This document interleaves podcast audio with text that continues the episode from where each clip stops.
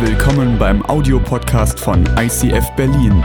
Wenn du Fragen hast oder diesen Podcast finanziell unterstützen möchtest, dann besuch uns auf icf-berlin.de.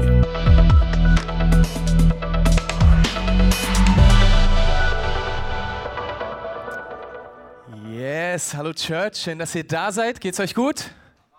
Ja, cool. Zwei Personen geht's gut.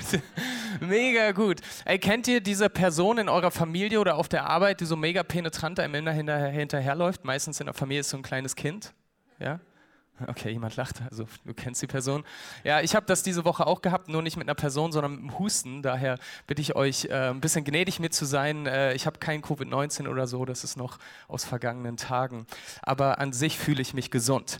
Ey, wir sind jetzt in der dritten Predigt unseres DIY-Fails-Serie. Und äh, DIY ist Englisch und heißt do it yourself. Ja? Und es geht darum, das haben wir gerade im Trailer gesehen, wo die Menschen, und die Menschen haben die Eigenschaften, Dinge in ihre Hand zu nehmen und äh, dann irgendwie wird es nicht draus. Und ich habe das gemerkt in meinem eigenen Leben. Ähm, ich habe Menschen in meiner Familie, die lieben es, Sachen zu bauen. Ja? Ein Bett zu bauen, ein Hochbett für meine Tochter beispielsweise. Ich bin null so. Ja? Ich bin ein Typ, ich google dann, was gibt es bei Ikea oder irgendeinem anderen Möbelhaus. Und dann checke ich und dann bestelle ich das oder ich gehe hin und kaufe das. Und das war's. Aber andere, die lieben das ja. Und es gibt auch Menschen in der Bibel, die das tun oder auch im geistlichen Leben, im Glauben, die auf einmal selbst anfangen, Dinge zu bauen und dann geht es gewaltig schief. Ja? Und ähm, wir sprechen in dieser Serie von Götzen. Und Götzen ist vielleicht ein komischer Begriff, weil wir uns die ganze Zeit irgendwie was äh, vor Augen haben. Ja? Götze ist so ein, so ein kleines ja, eine kleine goldene Figur, die dann irgendwelche Menschen anbeten oder so. Aber Götze kann wirklich, ein Götze kann alles sein. Man kann alles zu einem Götzen machen. Du kannst äh, Menschen zu einem Götzen machen. Du kannst dein Auto, deine Aktien, deine Immobilien zu einem Götzen machen. Du kannst sogar deine Kirche oder dein Pastor zu einem Götzen machen. Und ich glaube, ähm, auch wenn es ein Geschenk Gottes ist, was Gott dir gegeben hat, wenn du das zu einem Götzen machst, dann wird es dir nicht gut tun. Und Götze ist im Grunde eine Sache, ähm, wo du selbst drin Glück, Sinn und Identität findest. Das ist das, woran du dein Herz hängst und das ist alles, was du über Gott stellst. Und das ist ein Götze. Und ich möchte heute Morgen ähm, wieder in die Bibel einsteigen, ähm, weil wir das total lieben und wir glauben, dass die Bibel Gottes Wort ist und dass Gott auch seine Liebe durch die Bibel offenbart. Und ähm, wir werden heute die Geschichte von Abraham angucken. Und ich habe euch vier Bilder mitgebracht und wir werden die Geschichte oder einen Teil der Geschichte von Abraham anhand dieser vier Bilder anschauen und gucken, was Gott in Abrahams Leben getan hat, wie Abraham reagiert hat. Und wir müssen da mal ganz an Anfang starten, nämlich gleich im 1. Mose Kapitel 1. Denn Gott, Gottes DNA, kennt ihr, wisst ihr, dass Gott eine DNA hat? Der hat eine DNA, ist nicht so wie deine und meine DNA, aber Gott hat eine DNA und zu seiner DNA gehört, dass er dich und mich, dass er die Menschen unendlich doll liebt. Yes, glaubt ihr das? Cool, ein paar Leute glauben das. Das ist richtig toll. Und ich glaube das nämlich auch. Und das ist ein roter Faden für mich, der sich durch die Bibel zieht. Gott schafft die Menschen, weil er die Menschen unendlich doll liebt. Er möchte seine Liebe ausschütten. Er hat so viel Liebe und hat Bock, mit dir Zeit zu verbringen. Und deswegen schafft er den Menschen. Aber der Mensch ist dann und der hat ja einen freien Willen, selbst die Wahl zu sagen, ja, ich gehe mit Gott, ich nehme diese Liebe an oder nicht. Und dann gibt es ein paar Probleme und dann kommt eine Sintflut und dann ist es so, dass Menschen einen Turm bauen wollen, weil sie so groß wie Gott sein wollen und so weiter. Aber Gott, der hört nicht auf und er will seine Liebe ausschütten. Und durch die Bibel hindurch merken wir das, dass Gott dem Menschen immer wieder begegnen möchte. Immer wieder spricht er zu den Menschen und sagt, ich liebe dich, ich habe eine Botschaft für dich und ich möchte dich segnen und dir Heil geben.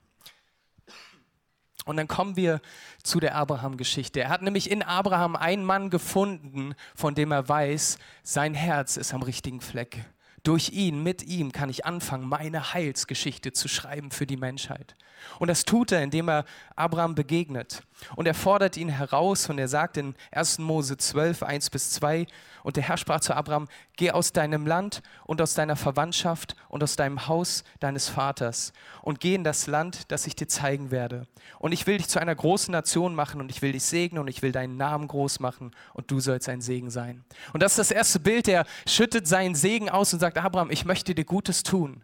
Ich, ich meine es wirklich ernst, ich liebe dich und ich möchte mit dir Geschichte schreiben. Ich möchte meine Geschichte mit dir schreiben. Ich möchte den Menschen begegnen und dafür will ich dich gebrauchen. Und ich gebe dir so viel. Wisst ihr, Nachkommenschaft ist eines der wichtigsten Dinge in der Kultur, in der Abraham lebt. Und er hat zu diesem Zeitpunkt noch keine Kinder. Und seine Legacy, sein Name wird nicht weitergegeben und das ist wichtig. Und Gott kommt daher und sagt, ich gebe dir die Nachkommenschaft. Ich werde dafür sorgen. Das Einzige, was du tun musst, ist mir vertrauen. Und Abraham sagt ja dazu. Und das ist so cool. Und ich glaube, da kann man immer wieder von äh, Menschen aus der Bibel lernen, wie sie reagieren auf Gott. Wenn Gott kommt, ich segne dich und ich habe was, muss mir nur vertrauen, dann dürfen wir Ja sagen. Und Gott meint es wirklich ernst mit ihm. Ich weiß aber nicht, ob Abraham dann gen wirklich genau wusste, was, worauf er sich einlässt. Und es klingt ja erstmal gut. Ich meine, wenn jemand dabei herkommt und sagt, ich habe ein Geschenk für dich, willst du das haben? Du musst nur deine Hände aufhalten, so wie bei dem ersten Bild dann sagen wir nicht nein, dann sagen wir ja. Und Gott sagt, das Einzige, was ich will, ist, dass du mir vertraust. Und Abraham geht so daher und Gott sagt, hey, ich meine es wirklich ernst, so ernst, ich möchte einen Bund mit dir schließen. Ja? Äh, es ist vielleicht ein bisschen altbackener Begriff, ein Bund, wir kennen das vielleicht Ehebund oder so, aber wir müssen uns das vorstellen, es ist wie so ein Vertrag, den Gott mit Abraham eingehen möchte. Er sagt, ich meine es wirklich ernst und möchte einen Bund mit dir eingehen. In dem Moment denkt sich Abraham, oha, okay, was springt dabei für mich raus? Und dann wiederholt er es. Und er sagt, hey, in 1. Mose 15, 5 bis 6 heißt es, und er führte ihn hinaus und sprach, blicke doch auf zum Himmel, schau nach oben und zähle die Sterne, wenn du sie zählen kannst. Ich glaube, Abraham hat irgendwann aufgehört. Er hat angefangen, eins, zwei, ah Gott, ich kann das nicht. Es sind viele. Und Gott hat gesagt, ja, es sind viele. Und er sprach zu ihm, so zahlreich wird deine Nachkommenschaft sein. Und er glaubte dem Herrn. In dem Moment glaubte er das, was Gott gesagt hat. Er hat nicht nur Ja gesagt, sondern er glaubte das auch. Und er rechnete es ihm als Gerechtigkeit an.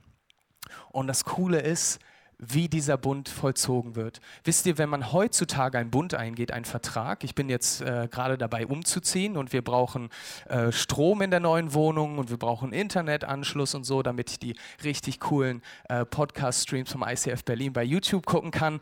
Ähm, und wir ähm, müssen einen Vertrag mit den Leuten eingehen. Und ich bin auf der einen Seite des Vertrages, ich bin ein Vertragspartner und dann gibt es noch die andere Person. Ich habe das Geld und die andere Person hat eine Dienstleistung oder Strom oder Internet oder was auch immer immer. Und dann gebe ich ihm monatlich mein Geld und ich kriege dafür Strom. Das ist ganz normal. So ein Vertrag geht man ein hier in Deutschland, indem man unterschreibt, beide Parteien. Man hat einen rechtsgültigen Vertrag und der zählt dann für ein oder ein Jahr oder zwei Jahre und man kommt nur raus durch eine Kündigung. Kennen wir, oder? Und äh, damals hat man es ein bisschen anders gemacht und ähm, äh, ich bin vielleicht doch ganz dankbar, dass wir das Stage-Design nicht für diesen Bund oder äh, so irgendwie nachempfunden haben, weil das war schon ein bisschen eine eklige Angelegenheit. Gott sagt nämlich Abraham, und so hat man das früher gemacht, nehme dir ein paar Tiere und hacke sie in der Mitte durch. Okay, für euch jetzt erstmal normal scheinbar, aber das ist für mich schon sehr merkwürdig gewesen als ich es gelesen habe, hacke sie in der Mitte durch und ziehe sie auseinander. Und was passiert, ist dann so eine Blutlarche, so ein Blutteppich da ist. Und was man früher gemacht hat, ist man mit beiden Bündnispartnern sind dann durch dieses Blut gelaufen. Und dann war, das war wie so eine Unterschrift und das war ein Bund. Und das war so ein Bund, dass sie gesagt haben, nur ähm, wenn du den Bund brichst und deswegen Blut und deswegen musste das so irgendwie eklig wahrscheinlich gewesen sein mit dem Tod der Tiere, ist, dass, ähm, ist, dass sie gesagt haben, wenn, wenn du diesen Bund brichst, dann, dann, muss, dann muss jemand sterben. Da muss der, der diesen Bund bricht, sterben. Und das ist krass, weil Abraham lässt sich darauf ein, aber der Deal ist richtig cool, weil Gott sagt, ich habe so viel für dich, ja, so viel für dich. Und Abraham, du musst mir nur vertrauen. Ist doch cool, oder?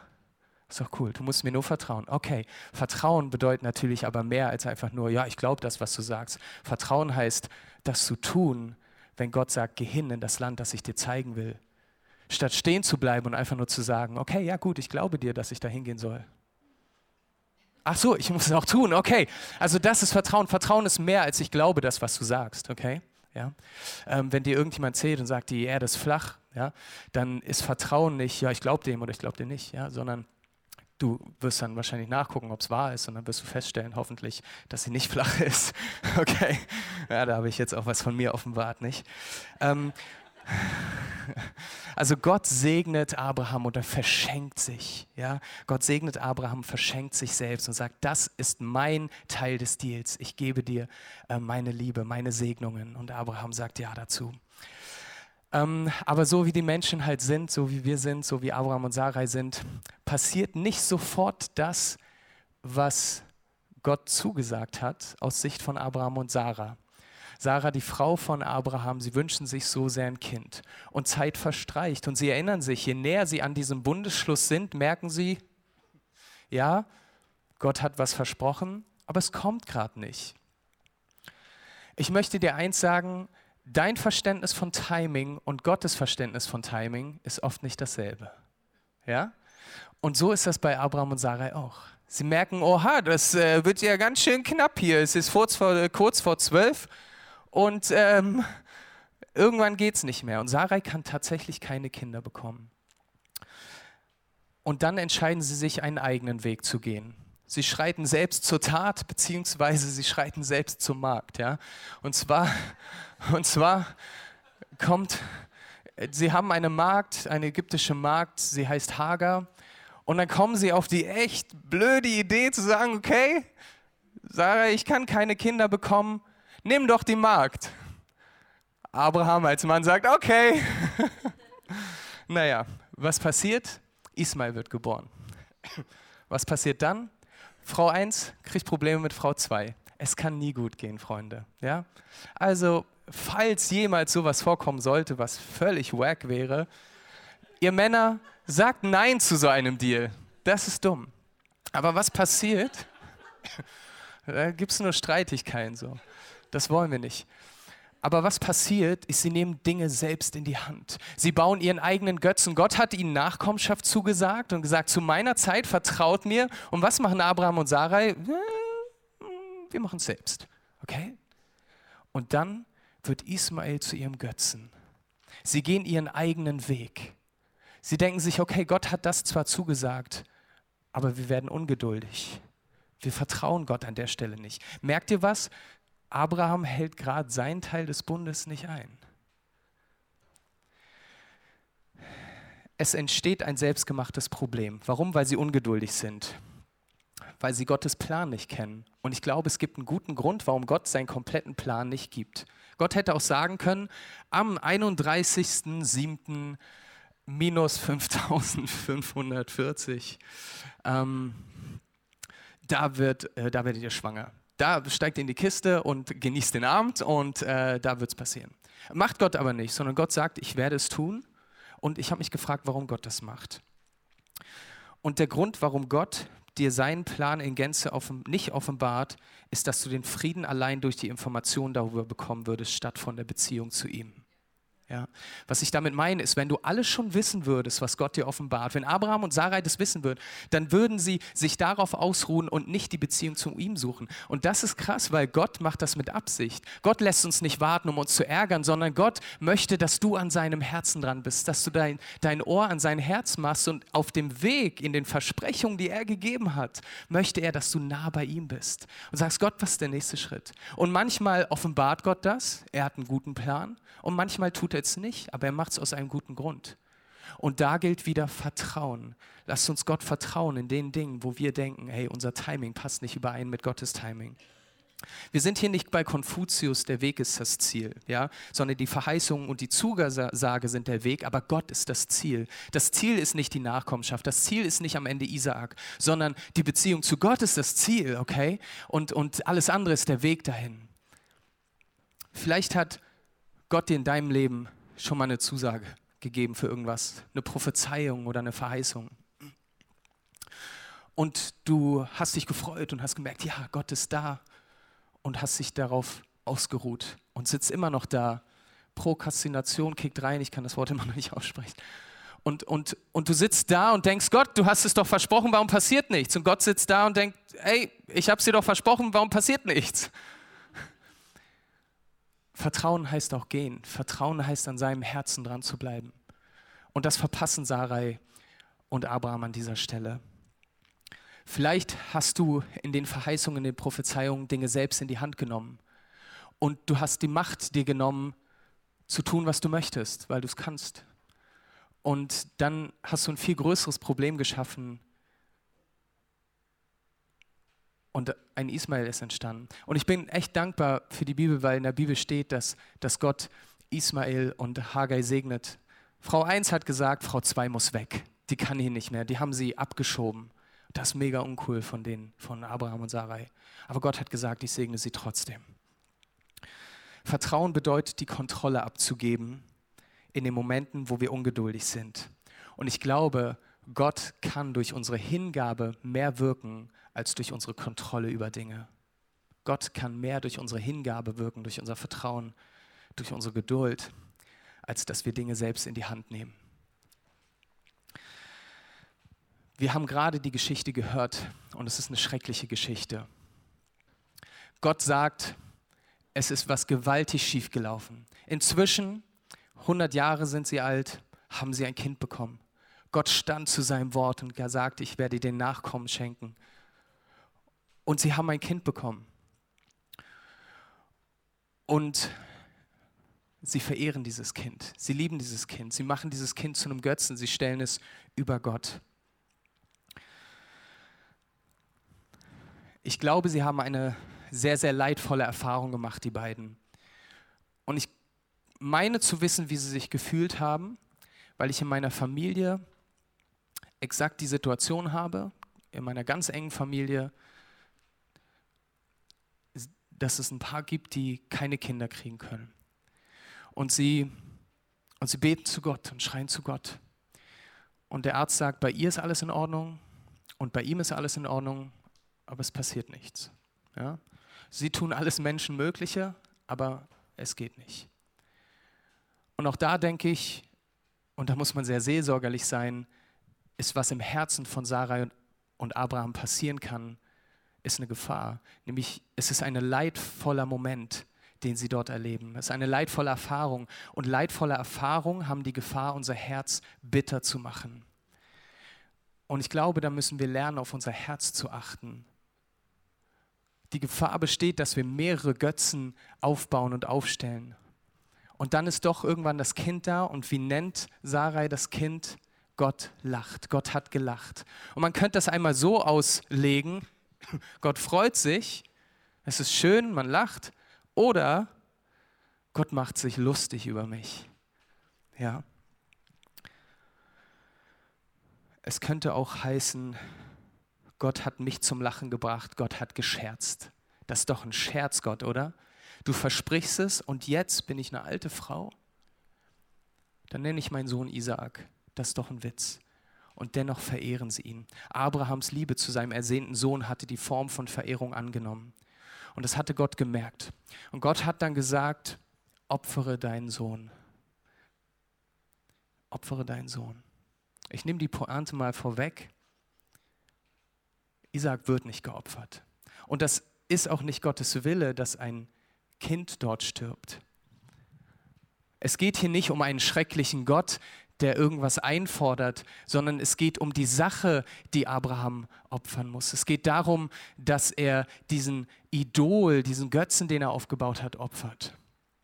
Und er sagt, geh hin und geh den Weg. Und ich glaube, dass Abrahams äußerer Weg auch ein innerer Weg war. Und er hat gemerkt, als er mit Isaak unterwegs war, Hand in Hand, ich vermute mal, er hat geschwiegen und mit Gott gesprochen, ist, was in seinem Herzen passiert. Ich glaube, in dem Moment hat sein Denken sich erneuert und er hat gemerkt, ja, Gott, du hast recht. Ich will dir wieder vertrauen. Gott sagt, ich bin die Quelle aller Segnungen. Bin ich dir wichtiger? Und es gibt Dinge in unserem Leben, die wir zum Götzen gemacht haben. Und es können deine Kinder sein. Versteh mich nicht falsch, liebe deine Kinder. Oh, ich liebe meine Tochter über alles. Ja, ich liebe meine Frau über alles. Liebt einander, wie ich euch liebe, sagt die Bibel. Aber wir müssen einen Unterschied verstehen zwischen dem Lieben und sie ehren zu dem, dass wir sie über Gott stellen. Und ich glaube, das ist eine Gefahr, und vielleicht fragst du dich, warum habe ich in meiner Beziehung zu meinen Kindern, warum ist das so schwierig? Oder in meiner Beziehung zu meinen Eltern, ist, weil du sie vielleicht falsch positioniert hast. Stell Gott über deine Probleme. und kill die Götzen, bevor sie dich killen, hat Stefan mal in einer Predigt gesagt. Ich möchte das ein bisschen ergänzen. Kill die Götzen in deinem Leben, bevor sie die Beziehung zu Gott killen. Ich glaube, das ist wichtig, dass wir wissen und verstehen, dass Gott das Ziel ist, nicht die Verheißung. Isaac ist nicht das Ziel, sondern Beziehung zu Gott ist das Ziel. In allen Herausforderungen geht es ihm mehr darum, dass du dein Herz nach ihm ausrichtest. Und ich glaube, wir müssen auch wissen, dass alles in unserem Leben zu einem Götzen werden kann. Abraham muss lernen, loszulassen. Abraham muss lernen, seine Götzen zu opfern. Ich glaube, dass in dem Moment, wo er mit ihm unterwegs nach Moria ist, dass was passiert ist in seinem Herzen. Und das lese ich im Text selbst, denn als die Diener ihn gefragt haben, Abraham, was sollen wir tun, was passiert jetzt, antwortet Abraham folgendermaßen, ich gehe mit meinem Sohn hoch und wir kommen, wir opfern und wir kommen gemeinsam wieder runter. Das steht im Text. Da ist ein, ein, ein, ein erneuertes Denken bei Abraham. Er, er versteht schon, worum es geht. Außerdem sagt Hebräer 11, dass Abraham mit der Auferstehungskraft Gottes rechnet falls es doch den Schritt zu weit geht. Das heißt, er hat sein Herz ausgerichtet. Es ist ihm gelungen, wieder Gott zu vertrauen und zu sagen, okay, ich ziehe das durch, bis du Stopp sagst. Ich habe eben gesagt, Gottes Timing passt nicht immer mit unserem Timing zusammen. Ja? Ich glaube, Gott kommt nie zu spät. Und ich glaube, Gott kommt spätestens rechtzeitig auch in deinem Leben. Vielleicht bist du in einer Situation, wo es fünf vor zwölf ist, wo es eins vor zwölf ist. Ich kann dir auch sagen, dass ähm, ich kann dir auch sagen, dass es bei meinem Leben schon fünf nach zwölf war. Es ist vielleicht eine, eine kleine Geschichte, aber es ist so wertvoll, zumindest für mich, und ich möchte sie mit euch teilen. Ähm, wir sind jetzt gerade umgezogen und in dem Einzugsgebiet, ich finde das deutsche System sehr merkwürdig da, aber ich kann meine Tochter nur an der Schule einmelden im Einzugsgebiet. Wir wohnen aber gerade, wir haben gerade keine bleibende Stätte. Ja. Ähm, wir, wir sind woanders untergekommen und wir wissen, meine Tochter, die wird nicht auf diese Schule gehen, sondern wenn wir umziehen, dann muss sie auf eine andere Schule. Das Krasse ist, Gott hat schon uns Verheißungen gegeben. Und Gott hat gesagt, sie wird nicht auf dieser Schule sein, sondern sie wird dort und dort sein und ihr werdet dort leben, ohne dass wir eine Zusage haben. Hey, und es ist sowieso ein Wunder, dass wir eine Wohnung bekommen haben. Seit sechs Monaten beten wir dafür und ich weiß, viele aus der Church beten dafür. Danke dafür. Und es ist vollbracht. Wir haben eine Wohnungszusage und das ist der Hammer. Yes, Gott ist so gut. Ey, und jetzt pass auf, ihr, ihr Lieben, wir haben meine Tochter angemeldet an dieser Schule, weil wir mussten, ne, Schulpflicht und so. Und ähm, und es war fünf nach zwölf. Ich habe schon gedacht, in dem Moment kickt es bei mir rein und ich habe gedacht, okay, gut, jetzt ist sie an der Schule. Jetzt kann ich auch nichts mehr machen. Wir haben vier Tage, nachdem wir sie angemeldet haben, vier Tage, nachdem sie schon jetzt da war, haben wir eine Zusage bekommen für diese Wohnung. Und in dem Einzugsgebiet dieser Wohnung ist genau die Schule, von der wir wussten, wow, da kommt sie hin. Wir haben jetzt am Freitag sie umgemeldet. Alle haben gesagt, Achso, ihr müsst wissen, in Berlin geht es nicht. Ja? Das ist alles voll, die Klassen sind voll und so. Die Schulleitung hat gesagt, das Amt hat gesagt, es ist kein Problem. Nehmt sie mit rein. Gott ist so gut, oder? Gott ist so gut. Und ich denke so, boah, krass. Für mich war es fünf nach zwölf. Sie war schon woanders angemeldet. Und das ist so krass.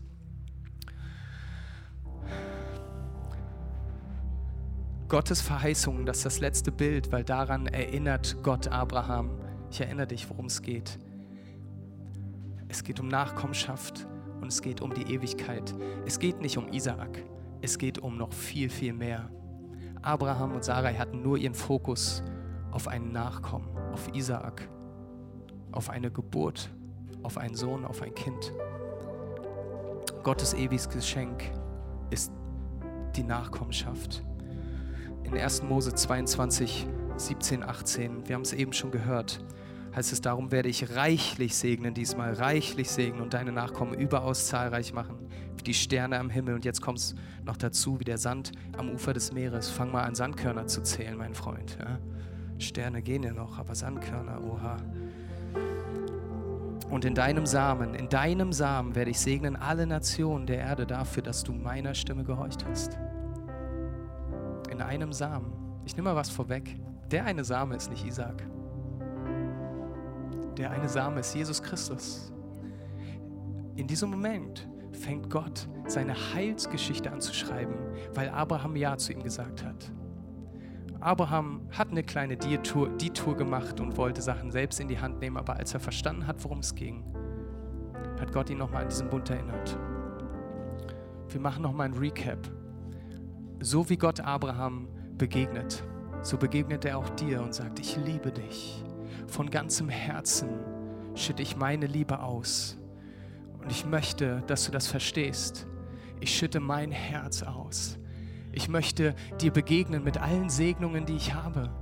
Egal, wer du bist, wie du heißt, was du tust, egal aus welcher Kultur du kommst, egal welche Hautfarbe du hast, egal ob du schlechte Entscheidungen getroffen hast, ob du das gerade tust oder ob du es tun wirst, ich liebe dich. Du musst dafür gar nichts tun. Das ist die DNA Gottes. Er schüttet seine Liebe aus. Hey, aber wir Menschen, so wie Abraham, gehen manchmal unseren eigenen Weg. Wir sündigen, wir machen Dinge zu unserem Idol. Wir fangen an, Götzen in unserem Leben aufzubauen, weil wir denken, das ist wichtig, weil wir denken, das ist, das ist ein viel größeres Gut. Und manchmal ist es etwas, was wir von Gott geschenkt bekommen haben. So wie Abraham diese Verheißung geschenkt bekommen haben, ich werde dir den Nachkommen schaffen, nimmt er Dinge selbst in die Hand und sagt, dann mache ich das. Und dann schenkt Gott ihm Isaak und was tut er? Er verehrt ihn und dann ist er stehen geblieben. Ich habe ja jetzt Isaak, dann ist gut, aber Gottes Verheißung war so viel mehr. Und vielleicht gibt es Dinge, die Gott dir geschenkt hat. Vielleicht hat Gott dir Reichtum geschenkt. Hey, aber dann ist auf einmal, sind deine Immobilien, deine Aktien zu deinem Idol geworden. Gott hat dir Kinder geschenkt und du weißt und hast die Verheißung, dass dein Kind Pastor wird oder Pastorin. aber du vergötterst auf einmal dieses Kind. Du stellst es auf eine Position über Gott und Gott sagt, gib es hin. Du sollst diesen Gedanken davon, diesen Götzen, sollst du opfern.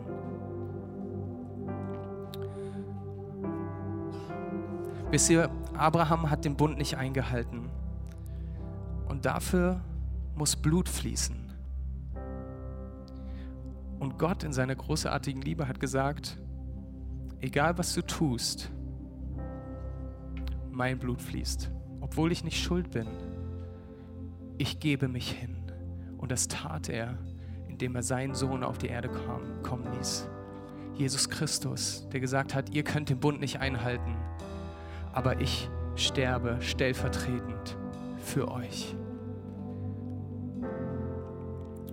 In Galater 3:16 ist beschrieben, dass durch den einen Nachkommen Abrahams Gerechtigkeit geschieht. Ja, und ich weiß nicht, vielleicht erlebst du gerade Ungerechtigkeit in deinem Leben. Vielleicht bist du selbst ein Mensch, der Ungerechtigkeit geschaffen hat.